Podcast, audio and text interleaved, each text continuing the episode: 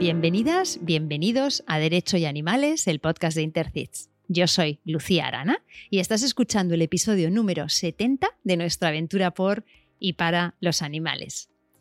Hoy tenemos un caso muy, muy duro que seguramente recordáis y del que vamos a descubrir algunos aspectos poco conocidos. Tengo la suerte de contar para ello con Agustín Mansilla. Agustín, qué alegría tenerte de nuevo aquí. Bienvenido y muchas gracias. Una alegría inmensa también por mi parte, porque me encanta tu podcast y, qué mejor sitio para estar que aquí ahora mismo. Se ha encantado. Todas las veces que haga falta. Y espero que sea también por, por cuestiones más agradables que de las que vamos a hablar ahora abogado, criminólogo y psicoanalista, miembro de Intercits y delegado en España de la Coordinadora de Profesionales por la Prevención de Abusos, COPA. También eres docente, profesor en posgrados y cursos de especialización en Derecho Animal en diferentes universidades y colegios de abogados. Miembro de Empty Cages, Asociación Portuguesa y Española de Derecho Animal, y colaboras con la Asociación de Defensa de los Animales Adana Badajoz conferenciante habitual e invitado en medios de comunicación para hablar de temáticas relacionadas con la violencia, el derecho animal y el psicoanálisis. Agustín, estuviste con nosotros en el episodio 22, ha pasado casi dos años y en aquella ocasión no había preguntas cortas, así que te toca responderlas ahora. ¿Tus amigos dicen de ti que eres? Pues la verdad es que no lo sé, dímelo tú, que te considero mi amiga. Ay, pues yo me, a mí me pareces una persona muy especial, eh, eh, en el mejor, mejor sentido de la palabra. Sí, podría decir muchos más adjetivos, ¿eh? pero desde luego eso, eh, sin duda. Muchas gracias. o sea que la contesto yo. Claro, porque realmente no, qué realmente no sé qué dicen mis amigos de mí. O sea, unos dicen a lo mejor una cosa, otros dicen otra, y realmente no lo sé. ¿Y quién mejor para responder esta pregunta que un amigo, no? Qué bueno. Dime cuál es tu estación favorita del año. A ver, no tengo especialmente una estación favorita, pero aquí podría decir que el otoño, porque yo soy muy caluroso y lo paso muy mal en el verano. Y el otoño es como un descanso, ¿no? es más neutro, es como, sí. Es como que empiezan esos días fresquitos, cuando ya la, noche empieza a refrescar un poco. Sí, sí, a mí también me gusta mucho. ¿eh? Y los colores del otoño. Sí, sí. Los colores del otoño son preciosos. Dime algo que a todo el mundo le gusta, pero que tú detestas. A ver, supongo que habrá cosas que detesto, ¿no? Pero es que no sabría decirte si hay alguna de esas cosas que todo el mundo le guste. Yo hay muchas, claro que hay cosas que detesto, pero claro, que a todo el mundo le guste, la verdad es que no sabría decirte. Evidentemente detesto todas aquellas actividades que tengan que ver, que, que impliquen un maltrato animal, ¿no? Pero mm, no le gusta a todo el mundo, por suerte. Entonces, la verdad es que tampoco sabría que contestarte. O sea, detesto muchas cosas, pero eso que detesto no le gusta a todo el mundo. ok. Acepto. Eh, dime, si fueras un animal no humano, ¿cuál serías? Y aquí ya sabes que no es el que más te gusta, sino al que más te pareces. A ver, no conozco a todos los animales del mundo, me refiero a todas las especies animal que hay en el mundo, no conozco eh, sus características, por, por, desgracia, me encantaría, pero no. De los que más conozco, pues son los más, de los más habituales con los que estamos más acostumbrados a convivir, pues yo diría que con el gato quizás porque me gusta mucho la independencia, me gusta mucho la tranquilidad. Em, soy una persona que además requiere coger confianza para poder estar, como si diéramos, a gusto, ¿no? También. Entonces, en ese sentido, quizás me, identificaría más con un gato. Un gato zen. ¿Y un sueño que te gustaría cumplir en esta vida? Pues, sinceramente, eso es algo que llevo haciendo ya un tiempo y es conservar mi paz en cualquier situación. Ese es mi sueño. Ser capaz de conservar mi paz en cualquier situación, sea la situación que sea. Por desgracia, hay situaciones en las que no logro hacerlo, ¿no? Cuando creo que hay una injusticia muy grande o cuando... Entonces ahí quizás mi ego me supera y me saca de mi paz.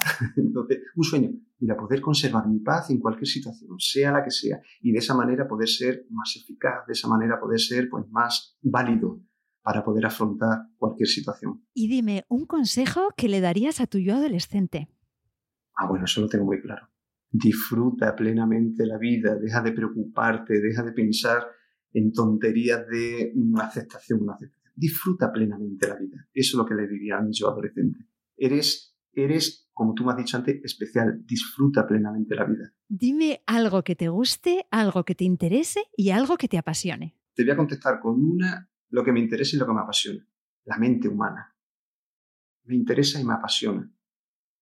Todo lo que tenga que ver con, con la mente humana me interesa. La veo tan apasionante y al mismo tiempo tan interesante que me encanta. Me encanta eh, y a, veces me alucina en un sentido, vamos a decir, positivo y otras veces en un sentido negativo, pero aún así sigo viéndola apasionante y muy, muy interesante. Sí, y tan conocida y desconocida a la vez, ¿no? O sea, queda tanto por saber, ¿no? Pensamos que sabemos, pero queda tanto por descubrir. Un lugar en el mundo en el que te gustaría vivir, aunque fuera por una temporada. Barcelona. No me digas. Sí, sí, me encantaría vivir un tiempo en Barcelona. Pero es posible, ¿no? Eso es algo que puedes hacer relativamente con mm. relativa facilidad o no? realizable es lo que pasa, bueno, siempre sucede que, que por las circunstancias, por el día a día, porque estás en tu zona de confort, porque a lo mejor existen ciertos miedos, ¿no? Pues no se ha dado, no se ha dado, pero realizable, por supuesto que. Y sí, sí, es cierto. Yo desde, que conocí Barcelona, que lo conocí bastante mayor, de hecho lo conocí precisamente gracias al tema animal, yo me enamoré de Barcelona. Y, sí, me gustaría ver, ¿por qué no? Me gustaría vivir allí un tiempo. Me parece una ciudad muy cosmopolita, muy abierta, muy avanzada, muy, muy concienciada. O sea, me parece una ciudad eh, universal. Te cuento una cosa, yo no había estado nunca en Barcelona y de pequeña ya decía que quería vivir en Barcelona. ¿Quién sabe por qué? Esto ya es una cosa que hasta parece esotérica. Y lo he conseguido y sí, sí. O sea, yo te digo que a mí Barcelona es una ciudad que me gusta, me gusta mucho. Me parece un lugar que vale, vale la pena en muchísimos aspectos. Y dime si escuchas podcast, aparte de este. A ver, pues sinceramente no, no suelo escuchar mucho podcast porque lo que hago a lo mejor es más leer o, bueno, otras, otras cuestiones por ahí, ¿no? Pero no, sinceramente no, no suelo escuchar mucho podcast. Escucho este porque me, encanta y además es un trabajo impresionante y las personas que traen son interesantísimas, no contándome yo, y me parece mm, muy bueno, ¿no? pero no, no suelo escuchar mucho, mucho podcast. Entonces te voy a pedir que me recomiendes eh, un libro en lugar de un podcast. Pues te puedo recomendar también un, podcast, aparte de un libro, otro que también escucho, pero lo escucho porque colaboro en una sección. Hay un programa de radio, se llama Radioterapia, que tiene también su podcast, y, yo colaboro en, una sección que se llama Insana. Entonces, claro, ese podcast sí lo, sí lo escucho y lo, y, lo, y lo sigo, ¿no? Pero quizás también porque trata de unos asuntos, como decía antes, de la mente humana y todo lo que tenga que ver con su condición que me, me interesa y me apasiona. Entonces podría recomendar radioterapia, pero vamos, eso eh, está en las redes y eh, sale, normalmente sale en, radio, en canal Extremadura Radio. Hombre, lo vamos a poner en las notas del programa. Claro que sí, yo desde luego lo voy a escuchar. ¿Y un libro? Un libro, fíjate, un libro, mm, no que me considere un gran lector, pero bueno, en mi vida pues he leído bastantes libros, ¿no? Me sigo quedando con uno que a mí me, me lo leí cuando era pequeño en el colegio, vamos, me lo leí, lo leímos cuando era pequeño en el colegio y luego lo leí también cuando estaba en la, universidad, cuando estaba en la facultad. Y me encantó, disfruté muchísimo, aprendí muchísimo y es El Quijote. He leído otros muchos que me han encantado, que podría, pero yo me quedo con El Quijote. Si tengo que recomendar un libro, recomiendo El Quijote. Es como la diversión asegurada, el, el, aprendizaje asegurado y es también el entretenimiento asegurado. Es mil libros en un solo libro. Entonces sí me gusta mucho, lo disfruté mucho. Ahí queda esa recomendación que suscriba Agustín, porque yo lo leí en el instituto y yo recuerdo haberme reído a carcajadas leyendo El Quijote. O sea, el, que no se lo haya leído todavía, le recomendamos que lo, que lo retome porque realmente vale, vale la pena. Y luego, eh, este año estamos dando visibilidad a entidades de protección animal en el programa, las ponemos en las notas del programa para que se pueda visitar su web y demás. Entonces, me gustaría pedirte que nos recomiendes una que te voy a pedir que no sea Adana Badajoz, porque eh, primero porque ha salido varias veces ya en el podcast, porque tuvimos a María Manglano y demás. Entonces, si me puedes recomendar otro, pondremos a Dana también en las notas, pero si me puedes recomendar alguna más, así ampliamos el foco. A ver, hay varias, ¿no? Hay varias que no quería desmerecer a ninguna, pero en esta ocasión sí voy a nombrar a Anima de Villanueva de la Serena, porque su presidenta Gloria hace un trabajo ahí bastante constante bastante es como la hormiguita que está constantemente ahí trabajando y que está consiguiendo cosas muy, muy importantes para su ciudad, como tema de control de colonia felina, como temas también de, de, a nivel municipal, por ejemplo, con, con, su ayuntamiento, está consiguiendo cosas muy importantes. Y también he tenido la ocasión de poder llevar algunos asuntos judiciales con, con ellos, eh, de sucesos que han ocurrido también allí en la localidad. Y me parece una asociación que, que tiene un trabajo muy serio, un trabajo muy, muy, profesional y un trabajo además también siempre desde, desde la conciencia, desde el corazón, pero con los pies en el suelo. Me parece que es digno de mencionar. Anima de Villanueva de la Serena.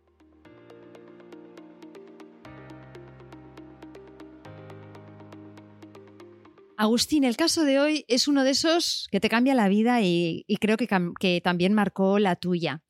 Me gustaría empezar, para no perdernos, por enumerar brevemente a los protagonistas que van a ir saliendo en esta historia.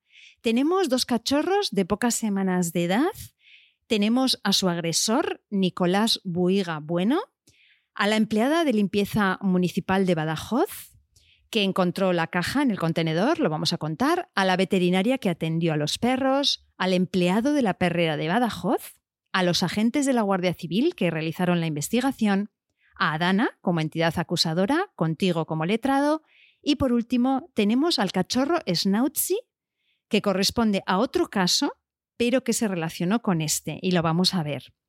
¿Falta alguien?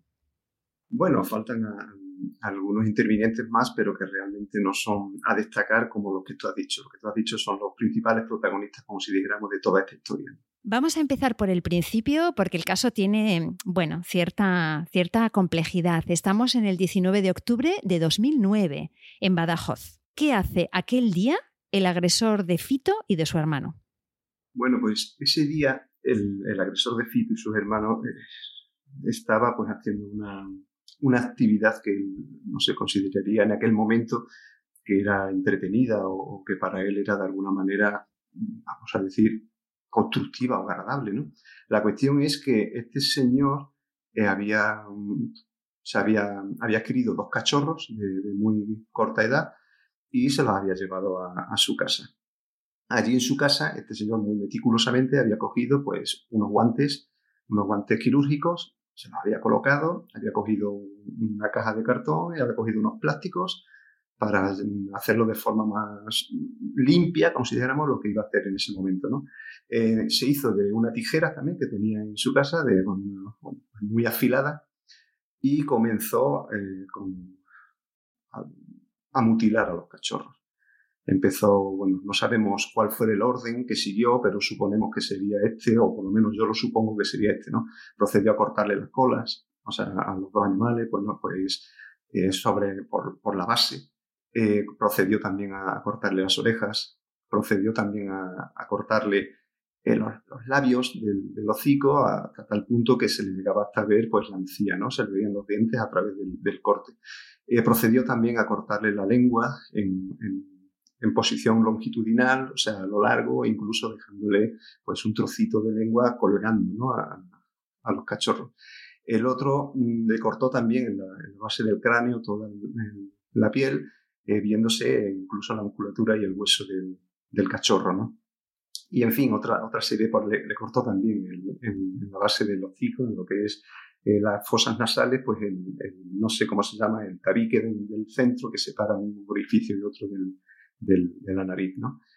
Y uno de ellos, el que falleció, pues también cuando lo llevaron al veterinario tenía también un, como una opresión en, en, el tórax que no le permitía tampoco respirar, respirar con, con, facilidad, ¿no? Y estaba también, pues, de alguna manera, eh, con insuficiencia cardiorrespiratoria y tenía también los pulmones encharcados de sangre, suponemos. No sabemos, no sé si era más debido a, a había recibido algún golpe o alguna presión o a que había sido también por la mutilación de la lengua, se había tragado mucha, mucha sangre. Eso es lo que realmente no, no puedo determinar, ¿no? Pero bueno, eso es lo que se le ocurrió hacer este hombre el 19 de octubre del 2009 en, en su domicilio, aprovechando que su hijo, que, que tiene un hijo, el, en aquella época de corta edad, estaba en el colegio y aprovechando que su señora esposa estaba en, en el trabajo. Pues en, en esa en anonimato de su domicilio, en esa, asegurándose de que nadie lo iba a molestar en aquello que iba a hacer, eh, cuando hubo terminado de todas estas acciones con los dos cachorros indefensos, pues lo que hizo fue también meticulosamente coger los dos cachorros, depositarlos en una caja de cartón, depositar también los guantes, previamente con un plástico puesto, depositar los guantes también y depositar cada trozo desmembrado de los cachorros también en esa caja. La cerró, la cogió, eh, bajó de su casa, eh, fue por su vehículo y se desplazó hasta una calle céntrica de la ciudad de Badajoz Estuvo esperando a que no hubiese nadie por la, por la calle o que él creía que no había nadie, bajó de su vehículo, se aproximó a un contenedor de basura y dejó, depositó esa caja de cartón con los dos cachorros dentro de ese contenedor. Eso es lo que hizo este señor esa mañana del 19 de octubre del 2009 en la ciudad de Badajoz. Hemos avisado de que el caso es durísimo. Seguramente eh, muchas de las personas que lo están escuchando lo recuerdan. La verdad es que incluso conociendo el caso, se, mm, bueno, uno se siente mal. Yo pido disculpas si, eh, bueno, si estamos hiriendo la sensibilidad. realmente es hiere nuestra sensibilidad, lo hace pero estamos aquí para evitar que estas cosas se produzcan y para eso tenemos que conocerlas. Es así nuestra. Lo, complicado de nuestro trabajo es precisamente esto, ¿no? Entonces, la empleada municipal de limpieza que mencionábamos hace un momento cuenta, declara, que vio a Nicolás Buiga comportándose de manera extraña poco antes del hallazgo de la caja con los cachorros, ¿verdad? Esto es lo que cuenta la empleada, que es la que encuentra la caja.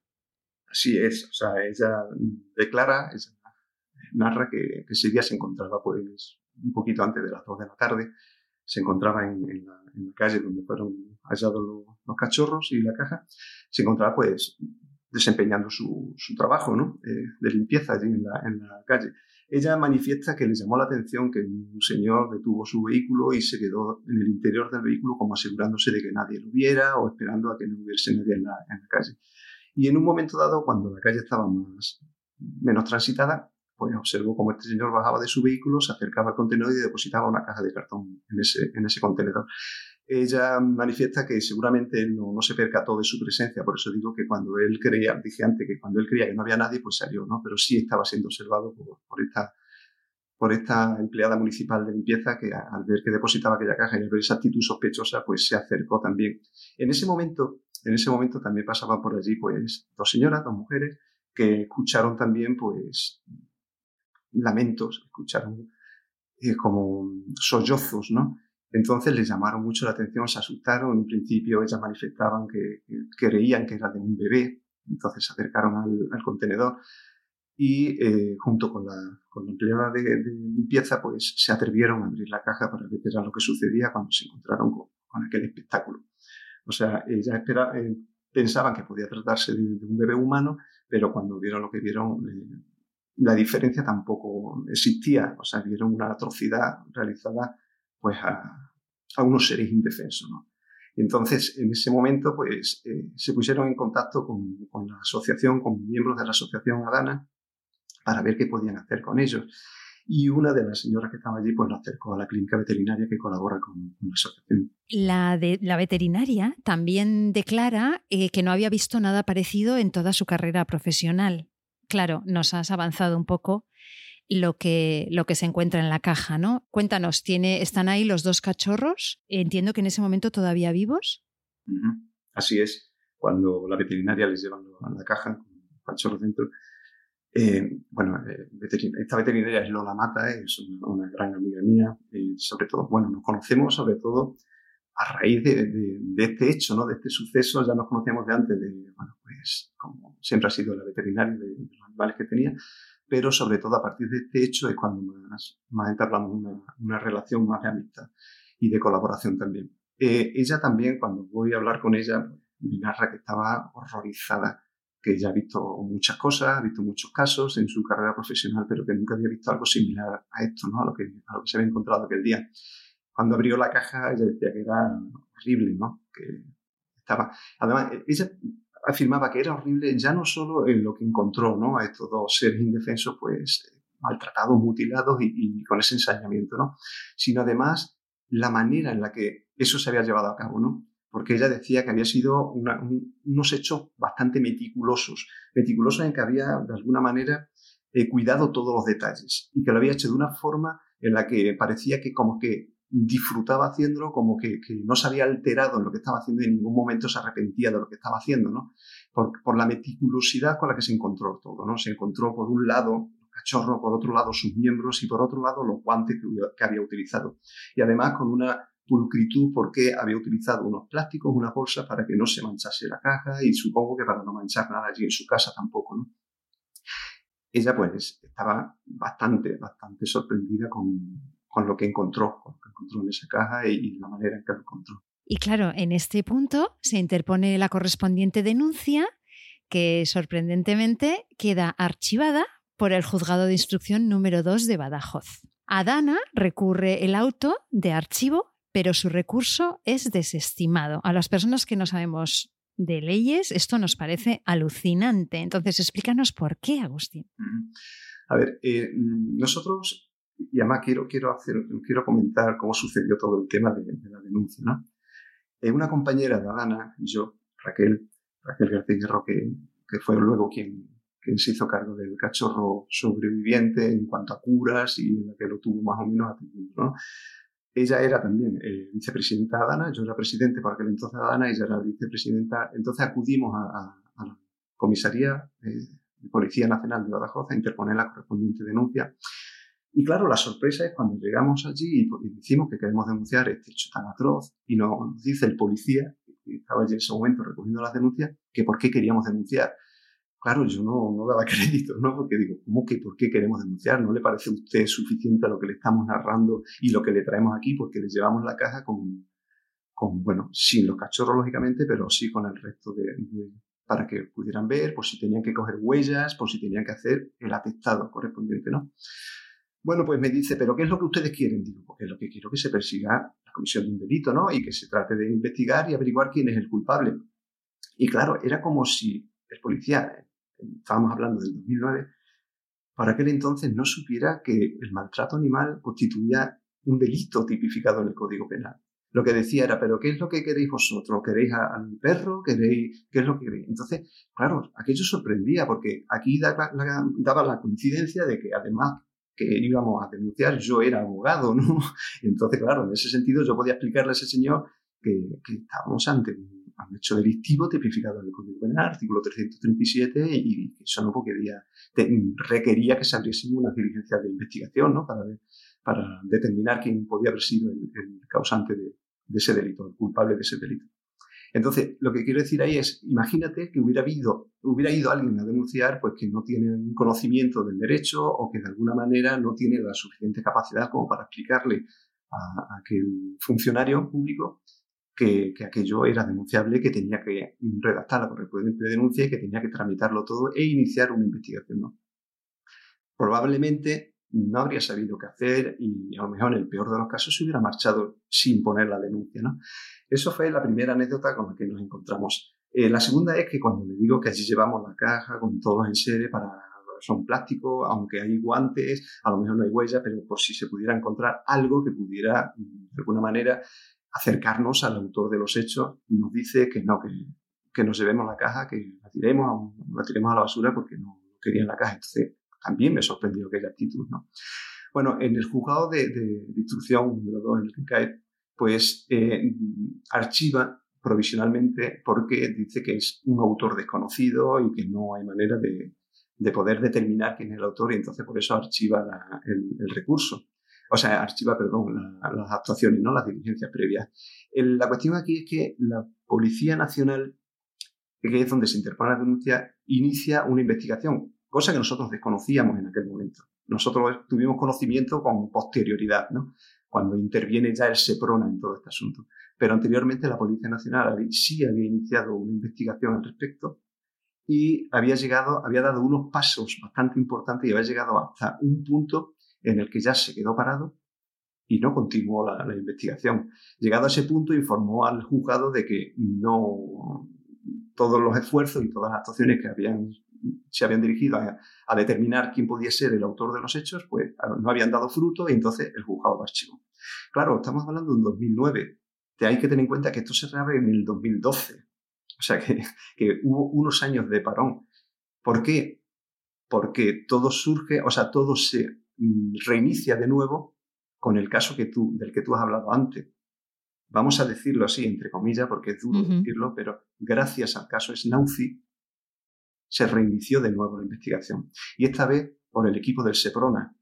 Además, por el equipo del, SEPRONA encabezado por el sargento jefe eh, Jesús Cárdenas, que es compañero de, de Intercid, reanudó la investigación y fueron quienes al final llegaron al autor de los hechos. Siguieron el hilo que había mm, iniciado en, en aquel momento la Policía Nacional y ellos dieron más pasos hasta donde llegaron. Ellos llegaron hasta un, hasta un señor, un chaval, que había adquirido los, cachorros porque le había cogido su pareja y lo había llevado a la casa de la jefa. La jefa le dijo que ella no quería ya los cachorros, entonces este chico los llevó a la perrera. Y la Policía Nacional llegó hasta ahí, hasta este chico y hasta la perrera. Pero ya se detuvo ahí y decía que a partir de ahí. Y fue el Seprona el que, el que siguió indagando y averiguó todo lo demás. ¿no? Entonces, claro, en aquel momento se, se archiva pero es debido a precisamente a eso, a que la investigación policial no dio ningún fruto en un primer momento y por eso el juzgado decía que como no estaba determinado quién era el autor de los hechos, porque se archivaba provisionalmente la causa. En ese momento, Adana se hace cargo de Fito y tú comentas que la compañera, has dicho Raquel, ella se hace cargo del perrete, ella lo cuida y lo saca adelante. Exactamente, o sea, Adana se hace cargo de, Fito, del cachorro superviviente, y eh, Raquel García que era por entonces eh, vicepresidenta de Habana, personalmente se hace cargo de, Fito, lo lleva a su casa y ella es la que a diario pues eh, le da todos los cuidados, todas las atenciones, porque además, bueno, en aquel momento ella trabajaba como, como auxiliar de clínica en una clínica veterinaria, precisamente, precisamente en, la clínica Ciudad de Bagao, que es la que atendieron a, los cachorros. ¿no? Entonces ella se lo lleva a su casa y es quien lo cuida. Eh, sí quiero decir ahí que bueno, pues resaltar la labor de la compañera Raquel, porque aquello, perdón porque me emocionó, pero era durísimo, era durísimo aquella, aquella situación. ¿no? Es de destacar que ella, que ella se hiciera cargo eh, personalmente en ese momento de, cuidarlo cuando era algo que te estaba recordando cada minuto el sufrimiento que, bueno, que habían sufrido eh, esos animales, no va a redundancia. Y entonces, claro, es de, destacar eh, esa labor que ella hizo y es muy, loable que, tuviera esa templanza de, sacar adelante a, Fito. El hermano de Fito eh, no sobrevive. Eh, entiendo que ya en, el propio veterinario fallece o hay que eutanasiarlo. ¿Es así? Así es. El, hermano de Fito tenía lesiones más graves aún que la, que la, de Fito y tenía también lo que decía antes, ¿no? Tenía el tórax tenía como aplastamiento de tórax y los pulmones los tenía encharcados de sangre. Entonces la veterinaria pues decía que, que lo que estaba haciendo era sufrir y, que iba a fallecer de todas formas, entonces se tomó la decisión de eutanasiarlo. Eh, volviendo al, hallazgo de los cachorros, lo has mencionado ya, pero me gustaría eh, reincidir sobre el hecho de que hay trozos de los animales, hay guantes, hay bolsas, hay como muchas evidencias y os dicen que, tiréis la caja, que, o sea, no se hace en ningún caso un trabajo forense para buscar ningún tipo de huellas, pelos, ADN, lo que sea. Quería incidir en esto, Agustín. ¿Eso es porque era el 2009 eh, o en ese momento se está incurriendo de alguna manera en una dejación de funciones? A ver, hay parte de las dos cuestiones que has planteado, ¿no? O sea, hay parte de, de esas dos situaciones. Una es que estamos en 2009, que todavía no hay una conciencia por parte de, la población todavía tan, amplia y generalizada como la hay ahora, ¿no? como la puede haber ahora, y tampoco por los funcionarios públicos que trabajan en, la materia, ¿no? en este caso los cuerpos de, la policía. Entonces, en aquel momento, eh, bueno, eh, eran dos perros, eran dos cachorros. Eso era algo que por desgracia no era tan, no era inusual, ¿no? No era algo que sorprendiera, ¿no? Eh, lo que sí sorprendía en este caso, por ejemplo, era pues la, la, la gravedad o, era también la crueldad con la que se había llevado a cabo esos hechos, ¿no? Pero sí es cierto que, que ni se lo plantearon siquiera, incluso yo se lo propuse, se lo propuse, traemos aquí la caja, no, no, no, no, porque eso no, porque eh, tirarlo porque eso ya no, no, vale. De alguna manera a lo mejor quería decir que la, la, esto, la custodia de a ver, la cadena de custodia, a lo mejor para ellos se había roto al, coger esas señoras la caja, al llevarlo a una veterinaria y manipular la caja y todos los plásticos, al traerlo nosotros. Quizás a lo mejor se basaban en eso para decir que no, ¿no?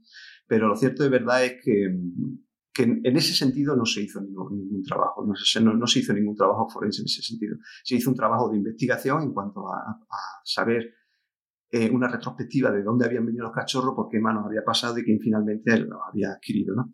Pero sí es cierto que no se hizo ningún trabajo forense en ese sentido. Bueno, lo has eh, anticipado un poco. Ya eh, pasa un año y aparece un vídeo que conmociona a todo el país. Yo lo recuerdo perfectamente, estuvimos creo que todos en las manifestaciones por este caso. Fue la tortura del pequeño Schnauzi, yo lo digo así con acento alemán. Agustín, yo no he visto el vídeo, no he visto las imágenes y seguramente eh, las personas que nos escuchan tampoco lo han hecho y si te parece, no vamos a dar muchos detalles, mm. pero desde luego fue un momento clave en el caso que tratamos hoy. Entonces, ¿qué había en ese vídeo? No entres en detalle. ¿Y qué hicisteis ante esas imágenes? Claro, cuando ese vídeo aparece en Internet, en las redes sociales, pues además el, autor de ese vídeo narraba que era el asesino canino de Badajoz, así se autollamaba él, ¿no? se llamó caso Snauzi porque era un cachorro de, de Snauzi que se lo estaba haciendo. Y lo que le hacía a Snauzi pues era algo similar a lo que le habían hecho a Fito y a su hermano. Entonces, este imitador, porque era un imitador que lo que yo, que quería en aquel momento era darse notoriedad, era darse de alguna manera publicidad y hacer que, su hazaña eh, diese la vuelta al mundo, como si dijéramos, ¿no? Él pues se inspiró en, aquellas noticias, en el, caso de Badajoz, en el caso de Fito y su hermano, y entonces grabó un vídeo torturando pues a un, pequeño, a un cachorro de, corta edad de, de Schnauzi. Y lo que hicimos fue con esas imágenes pues acudir a, esta vez acudimos al SEPRONA, a la Guardia Civil. Les llevamos todo lo que teníamos del, los casos Fito y, y, de su hermano y fuimos también con estas imágenes. Pero en el Seprona ya tenían el vídeo y ya estaban investigando el, asunto. Entonces ahí fue cuando yo conozco a Jesús Cárdenas, agente jefe del Seprona, y eh, cuando, bueno, pues cuando de verdad empiezan una investigación más a fondo, y digo de verdad porque no se detienen. Ellos llegan a un punto muerto, que es al que llegan también la, Policía Nacional en un primer momento, llegan a un punto en el que no saben qué hacer porque parece que se pierde la pista, pero ellos no se detienen ahí siguen indagando.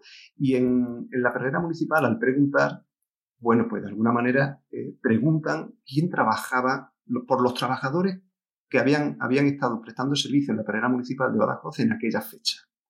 Y ya le dicen que había un chico que estuvo ahí trabajando, entonces eh, contactan con este chico y este chico ya manifiesta recordar que sí, que había un señor que se dedicaba pues a ir a por cachorros y que, bueno, que le extrañaba la cantidad de cachorros que sacaba y, y sin, sin, ser una protectora, ¿no? Entonces, a partir de ahí es cuando empiezan a, a indagar, a investigar, le enseñan una fotografía de quiénes pueden ser, este señor le indica que este señor era funcionario en, la hacienda, en la agencia tributaria, de allí de la delegación de Badajoz, tal, entonces empiezan a investigar y dan con, con Nicolás, dan con el, con el autor de los hechos, se personan allí en la delegación de Hacienda de Badajoz y lo detienen, lo detienen por estos hechos. Y se lo llevan a la comisaría y entonces en, el interrogatorio confiesa, confiesa los hechos, aunque luego los niega todo en el juicio, pero ante, la, ante el SEPRON, ante la Guardia Civil, sí confesó la autoría de los hechos y además narró con todo lujo de detalles como había hecho.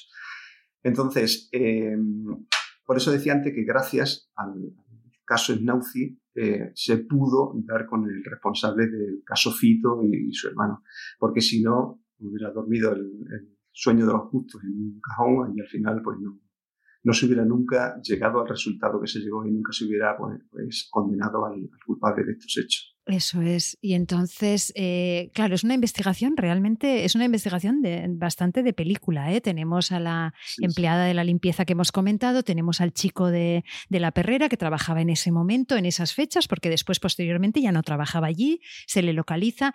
Me quiero detener un, momento en, el empleado de la perrera. Em, dice que este hombre, que, efectivamente era funcionario de la. De, o sea, era un funcionario al que pagamos eh, todos el sueldo, se llevó como 30 cachorros en un año, pero que desconocía su nombre porque nunca se lo dijo Agustín. Yo me quedo horrorizada. O sea, ¿cómo puedes entregar animales a alguien sin pedirle el nombre? Entonces, yo recuerdo que tanto Nicolás Buiga, que era empleado de, eh, funcionario de, de Hacienda, como la gente de la perrera, son empleados a los públicos, a los que les pagamos todos el sueldo. ¿Cómo es posible que esos perritos lleguen a un sitio donde tienen que ser protegidos y sean dados a un señor Perdona, es que mm, yo me indigno. Eh, sin preguntarle siquiera su nombre. Sí, te entiendo perfectamente. Pero ¿Cómo es posible? Fíjate qué ocurría. Eh, nosotros, por, aquellos entonces, eh, llevábamos años reivindicando precisamente que hubiese más control en la carrera municipal, que de alguna manera hubiese un registro de, entrada y de salida y de las personas a las que se le entregaban animales. Y eh, existía un registro, el reglamento de la perrera eh, tenía un, registro y tenía también un reglamento en el que decía que todos los animales tenían que salir, bueno, pues identificada la persona que se los llevaba, ¿no? Eso no solía ocurrir, no se daba sierras a tabla, pero es que además había una excepción y era que en cachorros no era obligatorio eh, tomar la afiliación de quien se llevase a los animales. Por eso pienso, además de por la indefensión también del, cachorro, porque si se lleva un adulto a lo mejor no, no puede hacerle lo que él hacía, eh, quizás también por eso, por esa, ese anonimato, ¿no? Era por lo que también elegía cachorros, ¿no? Porque con los cachorros no hacían preguntas, era algo incomprensible, yo te comprendo porque era algo que nosotros veníamos denunciando durante años. Por suerte aquello cambió y evidentemente ya todo animal tiene que salir microchipado, tiene que salir con su, con su pasaporte, tiene que salir también pues con, con la filiación del adoptante, ¿no? Pero por aquella época no, por aquella época en cachorro sobre todo, y además por aquella época tampoco era obligatorio el, microchip en Extremadura y por tanto tampoco, tampoco obligaban a que saliese microchipado, ¿no? Pero ya te digo que, que, sí, era sorprendente y era algo que llamaba la atención a todo el mundo. Por eso este señor pudo eh, sacar impunemente pues una treintena de cachorros de la perrera que todos imaginamos, todos imaginamos el fin de esos cachorros, ¿no? También mm, él, él mismo confiesa que también se acercó en alguna ocasión a la perrera de Olivenza, un pueblo que está a unos 22, 24 kilómetros de aquí de Badajoz, y que también sacó algunos cachorros de allí. Como dices, Agustín, no se anota ni el nombre de, la persona que se lleva el cachorro, ni la entrada ni la salida de los cachorros, por lo cual él dice unos 30, el, empleado de la perrera, pero pueden ser muchísimos más. Estamos en esa situación. Em, bueno, eh, has comentado que el autor no solamente admite los hechos, sino que da todo tipo de detalles de forma espontánea y cuenta más cosas, eh, incluso que había matado a otro perro. Explícanos esto. Sí, eh, precisamente eso lo, lo, que decía, ¿no? Él eh, cuenta en la declaración ante la Guardia Civil, dice que, aparte de, Vamos, él ante la Guardia Civil niega haber sacado una treintena de cachorros, eso quien lo manifiesta es el, empleado de la perrera, ¿no? Municipal. Él lo que manifiesta es que sacó esos dos cachorros y también manifiesta que de la perrera de Olivenza sacó también un, cachorro y con su mujer y su hijo y que se lo llevaron a casa y que a ese, a ese animal que tenía le dio una patada y que luego murió. Eso es lo que él cuenta en, la, Guardia Civil. Claro, nosotros, yo intenté también por esas declaraciones que también se le imputase el, pues, el 337 aplicado al, perro que sacó de la perrera de violencia, pero claro, no entraba dentro del tipo en la época, en aquel momento, porque estamos hablando de que el, tipo penal que se aplicaba, aunque el juicio se celebró en 2012 y ya estaba en la reforma del 2010, en el que ya se establecía, no se establecía tantos requisitos como anteriormente, aquí a él se le, tenía que juzgar por la anterior redacción del artículo. O sea, entonces a él se le juzgaba por la, reforma del 2003, no por la del 2010. Entonces, un requisito era el ensañamiento. En este caso, no, no, era un agravante, no era una circunstancia modificativa, no era un agravante, sino que era un requisito del tipo. Entonces, eh, en el perro que sacó de la perrera que él manifestó que, le dio una patada y que luego murió, no podíamos tampoco inculparle ese, ese delito porque no había ensañamiento. Una patada no constituía ensañamiento, por tanto, no entraba, no se daban todos los elementos del tipo y ese caso, ese, ese caso en concreto, ese animal en concreto, no podía tampoco imputársele como, como delito del 337. La diferencia es que si hubiese sido posterior al 2010, sí se le podría haber también eh, acusado por esa muerte, ¿no? Por ese, ese perro que también dice que le dio la patada y murió. Entonces, en ese caso, eh, lo importante que es la redacción del artículo en cada, cuando suceden los hechos. ¿no? Eh, lo, digo siempre y además lo cuento cuando doy conferencias, lo cuento, la evolución que ha, que ha ido teniendo en, la redacción del 337 es muy importante porque de ese, este primer caso del que estamos hablando estábamos cogidos con pinzas, como se suele decir. O sea, para que un maltrato animal eh, fuese condenado, tuviese una sentencia de condena, se tenían que dar una serie de requisitos y de elementos que eran que hoy en día muchos que ha habido condena no hubiesen sido condena, no hubiera acabado en condena. ¿Por qué? Porque lo que se requería era un maltrato físico. Por tanto, cualquier maltrato psicológico, que en este caso también lo había, pero además había físico, pero cualquier maltrato psicológico no entraba dentro del tipo. Luego se requería también lo que he dicho antes, el ensañamiento. Si no había un ensañamiento, no había delito. Y claro, ¿cómo podemos determinar que hay ensañamiento? En este caso sí, porque evidentemente no buscaba eh, matar a esos animales ni buscaba eh, simplemente provocarle una lesión, sino que lo que buscaba de alguna manera era recrearse con el sufrimiento, bueno, pues prolongado, constante y lento de, de esos animales, ¿no? Porque incluso se dice eh, como se suele decir, me decían en, aquellos momentos, me decían muchas personas, me decían hasta los propios veterinarios. Si este señor hubiera querido evitar el sufrimiento, incluso a lo mejor cuando los arroja al contenedor, los hubiera arrojado ya muertos, ¿no? Hubiera, hubiera acabado con su vida para que no siguieran sufriendo al contenedor, porque su intención no era que los encontraran, su intención es que llegase el camión de la basura, los cogiese y los triturase, ¿no? O sea, esa era su intención. Entonces, claro, era como prolongar el sufrimiento de los animales hasta el máximo, alargarlo hasta el máximo. Y en ese sentido, pues los elementos del tipo, los requisitos del tipo sí se daban en 2009. Pero claro, era una redacción tan pobre que un caso tan claro como este tuvimos que pelearlo mucho en el juzgado también para que pudieran, para poder demostrar que se daban todos los elementos requeridos para el tipo. Qué interesante lo que has explicado, Agustín, te lo agradezco mucho porque además que nos encontramos ante una futura reforma del, del Código Penal y es muy importante que la gente entienda lo importante que es la redacción de cada artículo, cómo os da herramientas, os las quita en los casos que, vosotros lleváis, ¿no? Muy, muy, muy interesante lo que has explicado. Llega el año 2012, eh, llega la vista oral, llega el juicio. Cuéntanos qué ocurre en ella y cuál es la estrategia de la defensa. A ver, la defensa en todo momento niega la autoría de los hechos. Evidentemente no niega la, la ocurrencia de los hechos, pero sí niega la autoría de los hechos. Eh, ellos siempre niegan en todo momento que haya sido el autor material de los hechos. Dice que no hay prueba suficiente para incriminarlo, ¿no? Y alegan, pues bueno, lo típico no ha sido conculcada, la presunción de inocencia y que debe también de aplicarse el dubio pro reo. Es la estrategia de la defensa. A mi entender, una estrategia bastante desacertada, ¿no? Porque hay testigos que lo ven depositar la caja y luego además él eh, declara ante la Civil y se, se autoinculpa ¿no? de, lo, sucedido. Si es cierto que, que, una, que, alguien reconozca unos hechos ante la policía no significa que, que ya esté condenado, porque eso no tiene validez, no tiene validez como prueba de cargo. ¿Por qué? Porque lo que trata de evitar la Constitución española es que se llegue a una, a una declaración bajo torturas, bajo coacciones o de alguna manera presionado. ¿no?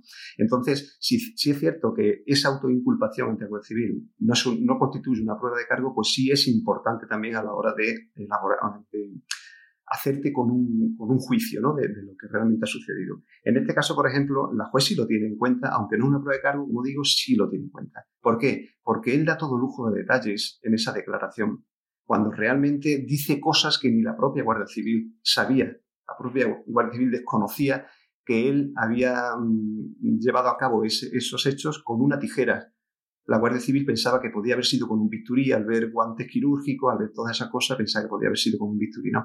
Porque además él dice que utilizó esos guantes quirúrgicos porque son los que utiliza su mujer en su trabajo, porque al parecer su mujer trabajaba en un centro de salud o en un hospital.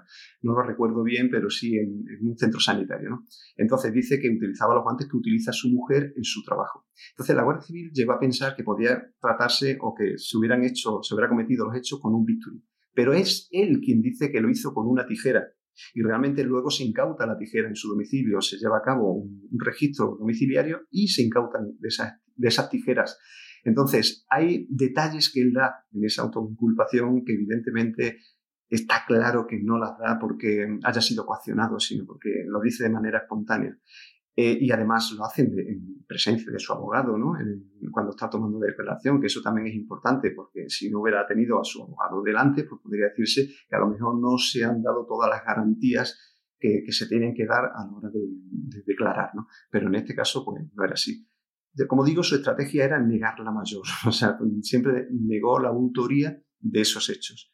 Pero el juicio fue muy, muy, muy extenso, fue muy largo, fue muy denso, además, eh, fue eh, desagradable por, por, los hechos que, que, ocurrieron y cómo ocurrieron, pero por otro lado fue un juicio desde un punto de vista profesional, desde un punto de vista jurídico, fue un juicio muy, muy, muy interesante, un juicio muy trabajado y fue también un, un juicio en el que se dieron muchas, se plantearon muchas cuestiones que, de las que a lo mejor eh, cojeaba la legislación en aquel momento, ¿no? Hasta la propia magistrada que, llevó el asunto, pues decía que, que, era insuficiente el castigo que se le podía dar a, alguien que había hecho algo así, ¿no? Pero que tenía que aplicar la ley y tenía que aplicarla como la ley estaba en ese momento. Eh, la propia juez se veía de alguna manera, incluso llega a referirlo, se veía limitada por la redacción del artículo para dar lo que es un, no un castigo, sino una, una, compensación más justa a lo que este señor había hecho y las consecuencias que le iba a traer. ¿no? Entonces, en ese sentido, eh, sí se pusieron de relieve muchas cuestiones en, el juicio que desde un punto de vista profesional eh, eran muy, muy interesantes también. ¿no? Vamos a hablar ahora de la sentencia. Cuéntanos las claves de, de la misma, cómo es la pena y qué pedíais vosotros y que se concede finalmente? Bueno, pues la sentencia, la verdad es que tú dispones de, una copia de ella y habrás podido comprobar que, es una sentencia extensísima, muy, muy, muy trabajada, muy, muy elaborada, puesta a conciencia y que no omite ningún tipo de detalle. Es una de las mejores sentencias que he visto yo a lo largo de mi carrera en esta materia, ¿no? Eh, no por el contenido en sí de la sentencia, sino por eh, la, la ocupación, por la, profesionalidad y la seriedad también de la juzgadora en este caso, ¿no? Em, lo, que, lo que comento, lo que me llama la atención de la sentencia es que, mira, por ejemplo, nosotros pedíamos eh, la, pena de un año y seis meses de prisión para, por los dos delitos, por, lo calificamos como un delito continuado de maltrato animal del 337. El Ministerio Público, el Ministerio Fiscal, también pedía, pedía un año de prisión y también lo calificaba como un delito continuado. Y la Junta de Extremadura, que también se personó en este caso, la Junta de Extremadura se personó porque, mm, como había sido un hecho que había conmocionado a, la ciudadanía y al pueblo extremeño, quiso también personarse en esta, en esta causa, pues de alguna manera para hacer ver a, todos los ciudadanos que desde la meditación tampoco se consentía este tipo de conducta y este tipo de, hechos, ¿no? Entonces, eh, el letrado de, la Junta de Extremadura pedía dos delitos eh, uno por cada animal. Pero la, juez eh, desestimó su, petición eh, porque decía que no entendía con qué base jurídica pedía dos delitos, ¿no? Porque el Código Penal te habla de cuando no son cuestiones personales, te habla de que tienes un delito continuado si son una misma acción, una misma víctima y unos mismos hechos, ¿no? Entonces, en ese caso sería delito continuado los delitos diferenciados al concurso real se aplicaban más para personas, ¿no? no en ese caso para animales. Hoy en día yo soy el principal defensor de que en, maltrato animal eh, tiene, que ser, tiene que calificarse un delito por cada animal, pero por aquel entonces la situación jurídica o legal estaba legislativa era diferente. Entonces, eh, yo pedía un año y seis meses, lo he dicho, porque al tratarse de un, delito continuado se puede aplicar la pena máxima en su grado máximo, que era un año, que se establecía para este tipo de delito, y eh, se puede aplicar en, su grado máximo o en, la mínima en, la pena superior, ¿no? El grado mínimo en la, pena superior. Por eso pedía un año y seis meses, aunque la pena máxima en el 337 era de un año. La juez, el, fiscal pedía un, año porque no, consideraba que se diese ese supuesto. La juez en, la sentencia, en el fallo, lo condenó un año y tres meses, que era prácticamente lo máximo que, se le podía. Aunque yo pedía un seis meses, realmente la realidad es que era lo máximo que se podía pedir. ¿Por qué? Porque se le aplicaba una circunstancia atenuante. y era que tenía un trastorno de la personalidad. El médico forense dictaminó y su psiquiatra, porque este señor estaba en tratamiento psiquiátrico desde 10 años antes de, cometerse los hechos, llevaba un tratamiento psiquiátrico. Entonces, debido a eso, alegaban ellos también, la defensa alegaba pues ese trastorno de la personalidad para decir que, no estaban en en sus plenas condiciones eh, para mm, saber qué es lo que estaba haciendo, ¿no? O la magnitud, la gravedad de lo que estaba haciendo. Si bien decía antes que su estrategia en la defensa era negarlo todo, también alegaba que en caso de que lo hubiera hecho, porque se le aplicase una eximente, la juez determinó que una eximente no. De hecho, el, médico forense también declaró en, en, el acto de la vista, en el juicio, y ante una pregunta mía al médico forense que le dije que si este señor mm, era consciente eh, de lo que hacía a pesar de ese trastorno de personalidad que tenía. Si eso le hacía no ser consciente de lo que estaba haciendo o, ser capaz de discernir entre que lo que estaba haciendo era algo tan grave. Y el, médico forense dijo que este señor era consciente en todo momento, si bien pudiera ser que se viera afectado de alguna manera para no poder controlar en ese momento todos sus impulsos, ¿no? Pero sí era consciente de lo que estaba haciendo. Por tanto, la juez entendía que no había, no existía ninguna eximente de responsabilidad y lo que sí le aplicó fue una atenuante. Por eso en lugar de un año y seis meses, que era lo que yo pedía, porque yo no, no estaba de acuerdo en, que se le aplicase esa, esa atenuante, eh, sí, pedía, sí le aplicó esa, esa atenuante y le impuso la pena de un año y tres meses. Yo pedía también agravante, yo decía que, que evidentemente el ensañamiento era un requisito del tipo en aquel momento, pero yo pedía también el agravante de eh, indefensión de la víctima que había mm, estudiado, había planeado todo para que la víctima no se pudiera defender. En este caso, aunque se tratase de animales, se tratase de cachorros, también para que la víctima, si grita, si, si, se queja, pues que tampoco pudiera ser auxiliado, ¿no? No, se pudiera, no pudiera nadie auxiliarlo. Yo pedía también que se le aplicase ese agravante, aunque no, se le aplicaba porque el juez decía en aquel momento que no era aplicable para víctimas no humanas. Entonces, la sentencia dentro de lo que era la legislación del momento, la regulación legal del momento, es una sentencia ejemplar, o sea, una sentencia bien puesta. O sea, al margen ya llama con toda objetividad, al margen ya de, la opinión personal que cada uno pueda tener de aquellos hechos y de cómo ocurrieron, eh, fue una, sentencia puesta con mucha seriedad y fue muy, muy importante lo que, eh, lo, que, lo que determinó en aquella sentencia. Hay una cuestión muy importante aparte de la sentencia. Bueno, este señor recurrió a una apelación en la Audiencia Provincial de Abajo, eh, estimó íntegramente la, eh, le desestimó íntegramente el recurso y, y, confirmó la, la, del, la, del, juzgado de lo penal. ¿no? Pero hay una cosa que, que, yo le doy tanta o más importancia aún que a la sentencia, ¿no? Y es que hay, existe un auto, un auto de ejecución de la, de ejecutoria en la, en cumplimiento de la pena, que si bien se le suspende el, ingreso en prisión porque no tenía antecedentes penales y porque, bueno, lo típico de antes, también con la regulación anterior del Código Penal, si cumplía esos requisitos, eh, tenían que suspenderle, tenían que concederle el beneficio de la suspensión de la pena privativa de libertad. Hoy, con la nueva regulación, queda a discrecionalidad del juzgador. Si el juzgado, aunque cumpla los requisitos, el entiende que es más, más beneficioso para el reo y también es eh, conveniente para no poner en riesgo a la población, el ingreso en prisión va a ingresar en prisión, ¿no? Pero anteriormente no, anteriormente, si se cumplían los requisitos, el juez necesariamente le tenía que conceder el beneficio de la suspensión. En este caso, lo que solicitaba yo era que, que si se le concedía el beneficio de la, de la suspensión de la pena preventiva de libertad, se le impusiesen unas condiciones. Y esas condiciones eran que se mandase oficio a todas las perreras de la comunidad autónoma de Extremadura indicando el, contenido de la sentencia y prohibiendo a este señor que pudiera adquirir cualquier animal de cualquier eh, perrera o de cualquier eh, tienda de animales, o sea, que, se remitiese oficio a todas esas. Y que también se le prohibiera la tenencia de animales durante el periodo en el que estuviera suspendido porque no podía, ser, no podía pedir más, ¿no? Era lo que me dejaba la ley en aquel momento. Eh, durante el tiempo de suspensión de la condena, que eran dos años. Y además que se le sometiera un tratamiento psicológico que ya estaba sometiéndose anteriormente, pero bueno, un tratamiento eh, psiquiátrico, perdón, que de alguna manera tuviese más, eficacia que el que había llevado hasta ese momento. ¿no?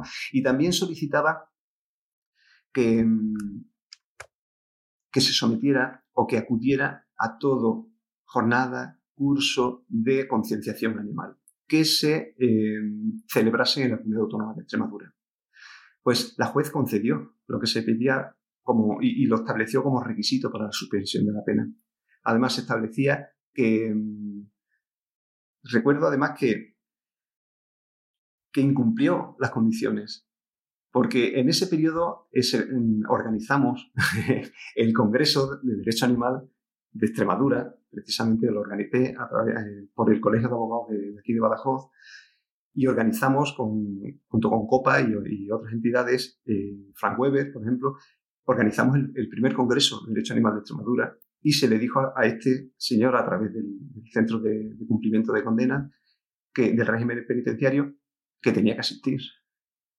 Claro, ¿qué alegó? Alegó que, era un lugar hostil y que eso podía eh, causarle un retroceso en su tratamiento psiquiátrico y llevó pues, una certificación de su psiquiatra al juzgado para eximirse de, cumplir con ese trámite. Bueno, él no fue directamente, entonces como yo eh, presenté al juzgado pues un quebrantamiento de condena, ¿no? Porque no había cumplido las condiciones, él alegó eso y presentó un, informe de su psiquiatra.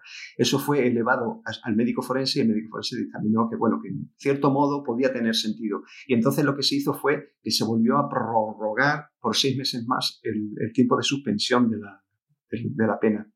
Entonces, en, lugar de dos años, él ha estado eh, con todas esas prohibiciones, con todas esas condiciones y supeditado a, no delinquir más o a no cometer ninguna otra infracción, no durante dos años, sino realmente durante por lo menos cuatro años, porque se fue prorrogando porque no iba cumpliendo algunos de los, requisitos que tenía que cumplir, de las condiciones que tenía que cumplir, pero siempre amparándose en el criterio de su psiquiatra.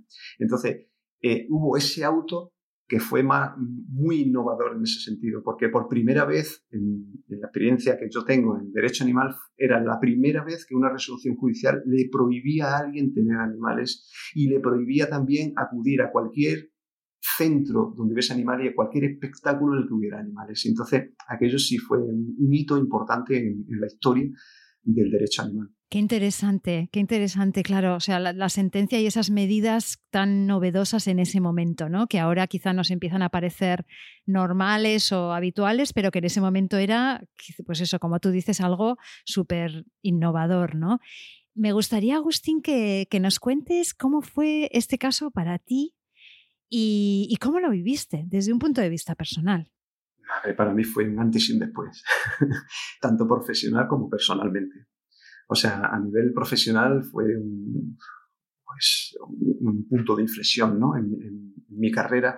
Aquello determinó que me especializara en derecho animal, aquello determinó que, que, de alguna manera mi camino profesional fuese, fuese orientado por ahí, ¿no? porque antes de este caso yo colaboraba con la Asociación de, Defensa Animal Adana, de Adana Badajoz, pero realmente en mi, carrera profesional yo no me dedicaba al mundo de, los animales, ¿no? Yo era, en sentido, tenía una sensibilidad animalista, pero profesionalmente no me dedicaba a ello, y especialmente porque tampoco, hasta ese momento tampoco era consciente de que desde, el derecho se podía hacer mucho por ello, fíjate qué, contradicción, ¿no? Pero en aquel momento no lo era, no era consciente de ello. O sea, pensaba que, era una cuestión más de, de, bueno, apelar a la conciencia y a a la bondad de las personas y a la civilización de las personas y mm, como la ley tampoco lo recogía de una forma muy, muy tajante, pues me veía muy limitado y veía que no tenía mucho recorrido lo que podíamos hacer judicialmente. Este caso me enseñó que sí,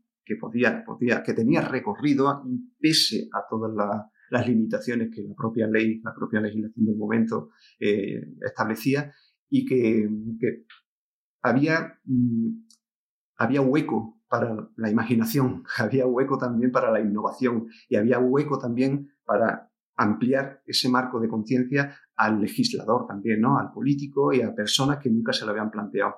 El caso Fito y su hermano y el caso Snauzi fue también muy importante a nivel conciencial, a nivel de la social fue muy importante también, porque yo veía en aquel momento eh, muestras de apoyo de personas que podemos decir que para nada son animalistas, que no sienten tampoco una sensibilidad especial con animales, o, lo que se puede decir que es muy respetable, que no les gustan los animales, ¿no? Pero personas que de algún modo son incapaces de hacerle daño.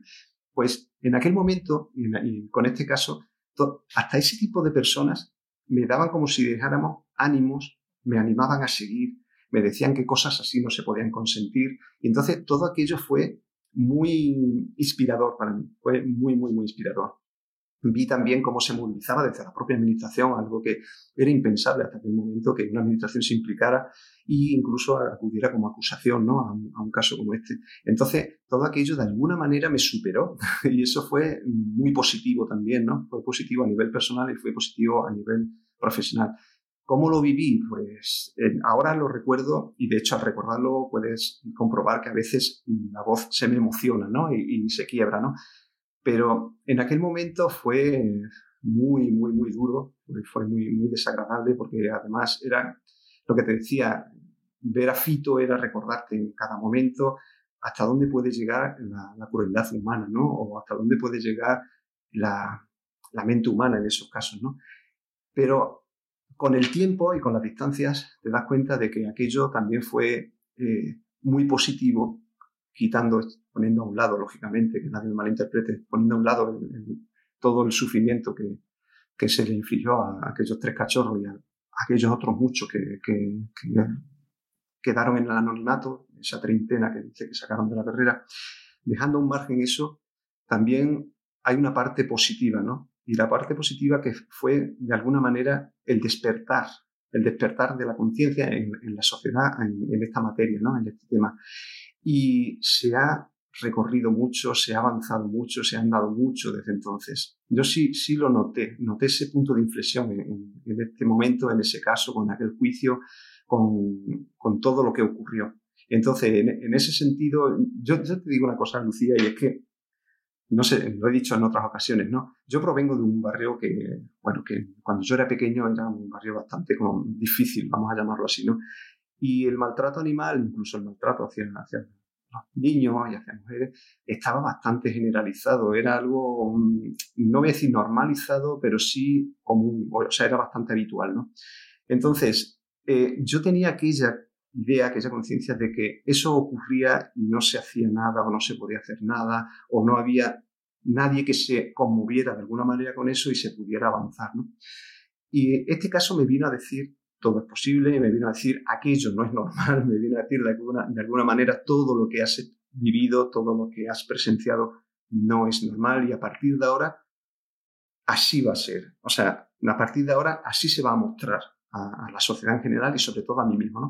Esto no es normal, esto no debe ser habitual y esto tiene que cambiar. Y por eso digo que sí, que tuvo un, efecto bastante revelador y un efecto bastante importante en, mi vida en aquel momento. Es emocionante escucharte, Agustín.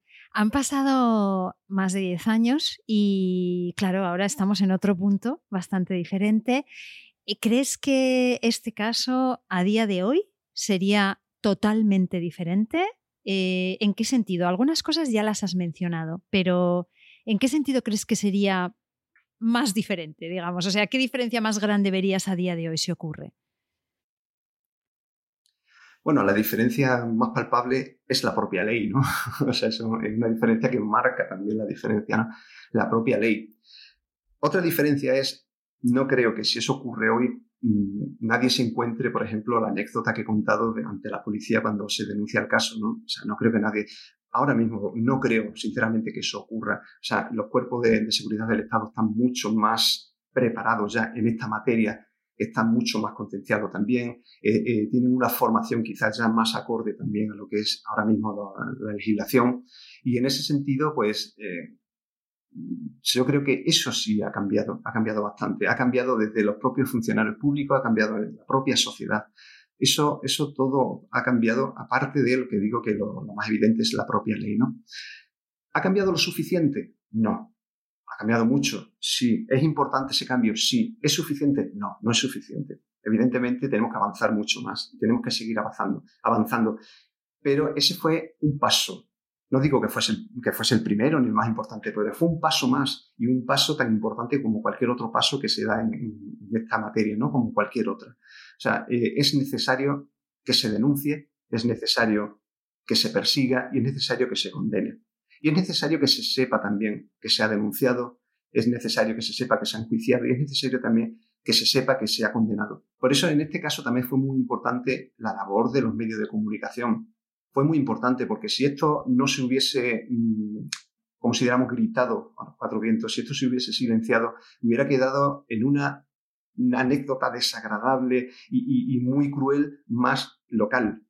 Pero claro, esto se escuchó en, toda España, se escuchó también en, el extranjero, en parte del extranjero, ¿no? Entonces, eso es importante.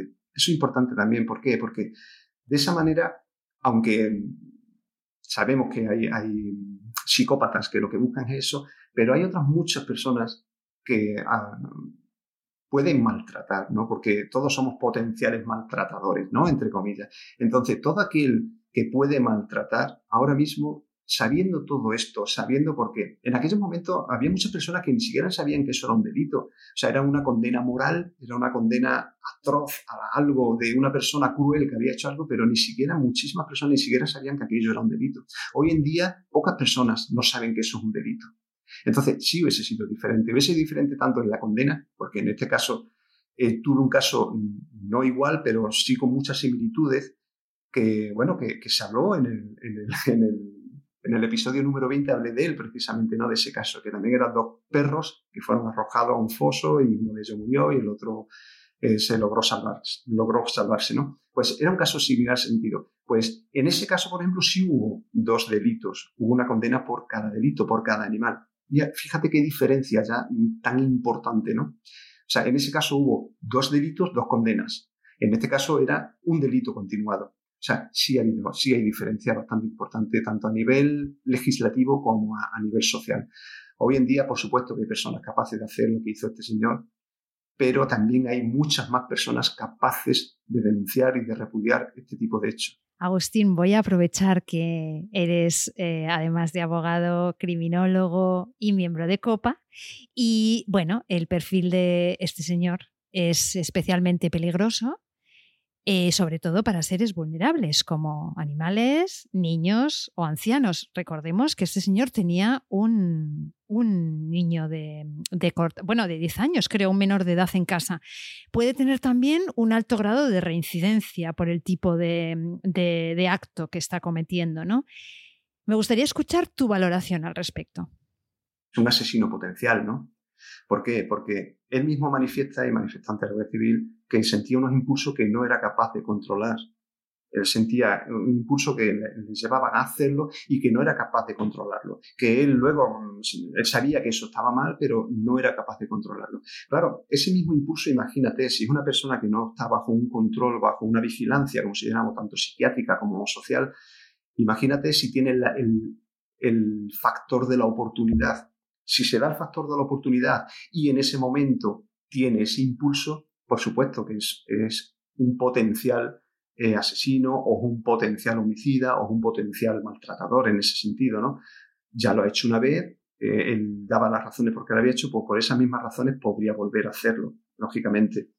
En este sentido es importante, es de vital importancia que, por ejemplo, en este caso, eh, los profesionales de la salud mental, como por ejemplo los psiquiatras, en este caso su psiquiatra, en lugar de colaborar con él, porque mm, en todo esto, y lo voy a decir así, en todo este asunto, su psiquiatra parecía un colaborador suyo en lugar de un especialista en la salud mental, ¿no? Era más bien como mm, justificar que no hiciera cosas, que no se sometiera a otras cosas en, pro de su tratamiento. Claro, yo siempre decía, ¿de qué sirve un tratamiento si llevaba 10 años tratándose y cometió estos hechos? ¿no? no es ninguna garantía.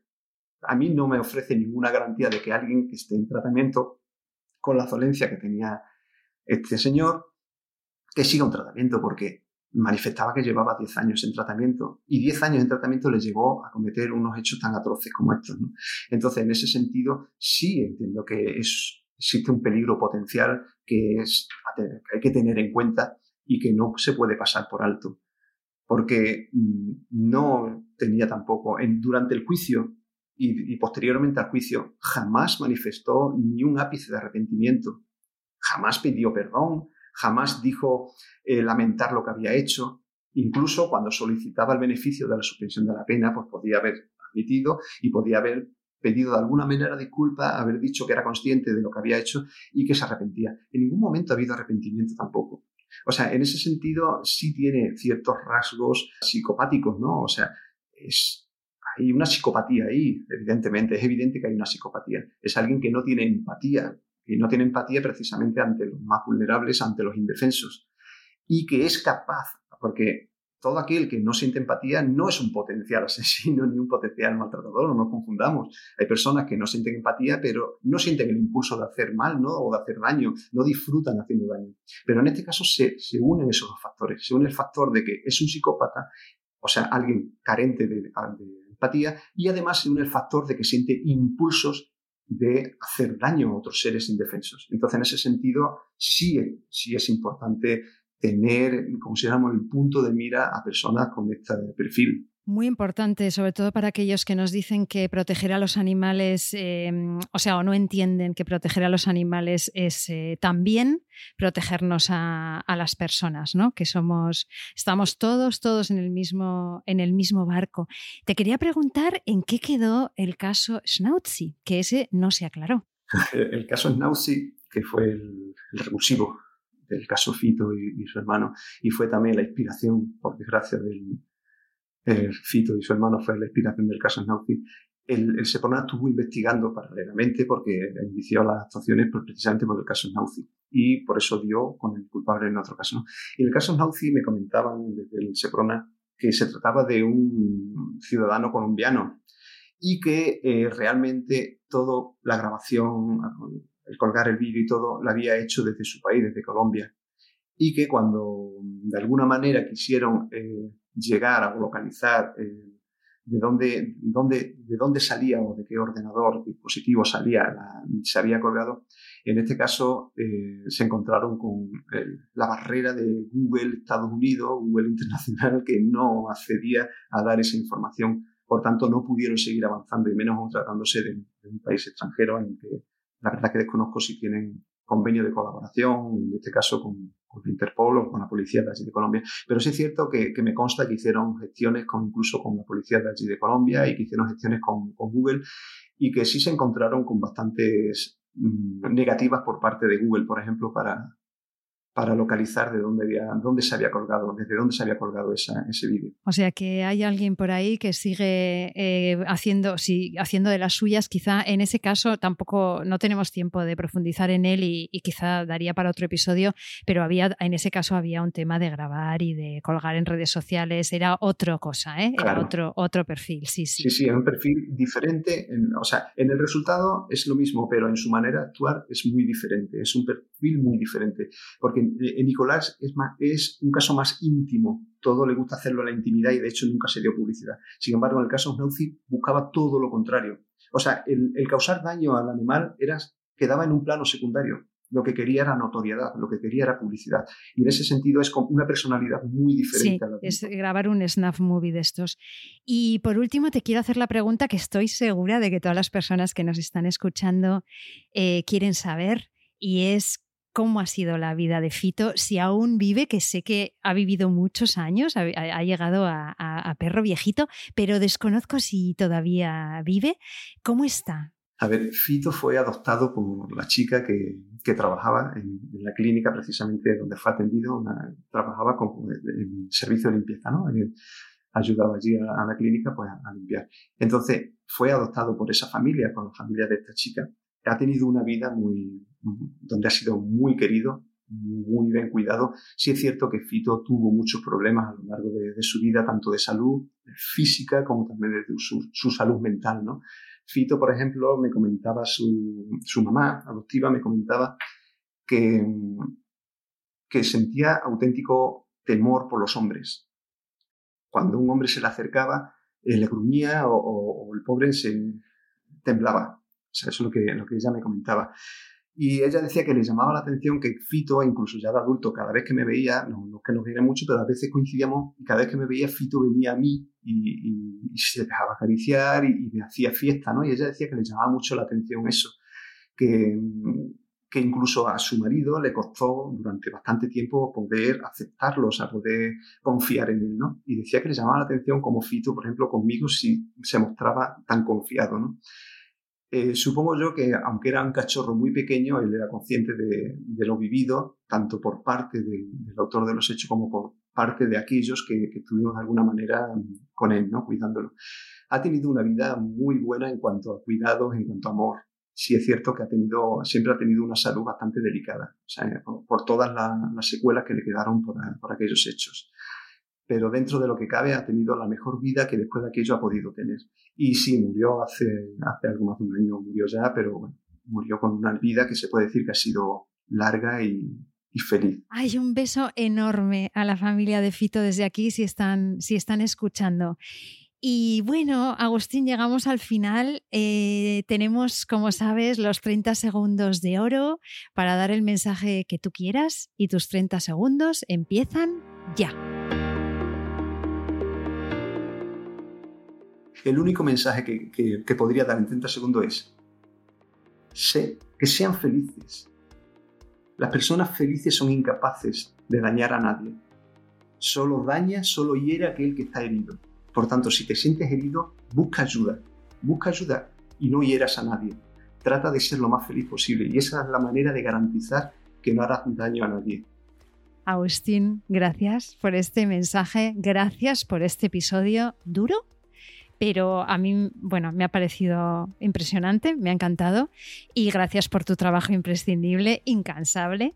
Eh, ha sido una pasada volver a tenerte aquí y te mando un fuerte abrazo, Agustín gracias a ti por este, por este programa que haces, que sé que está siendo reconocido porque no puede ser de otra manera y, yo estoy feliz de tenerte ahí de ese lado.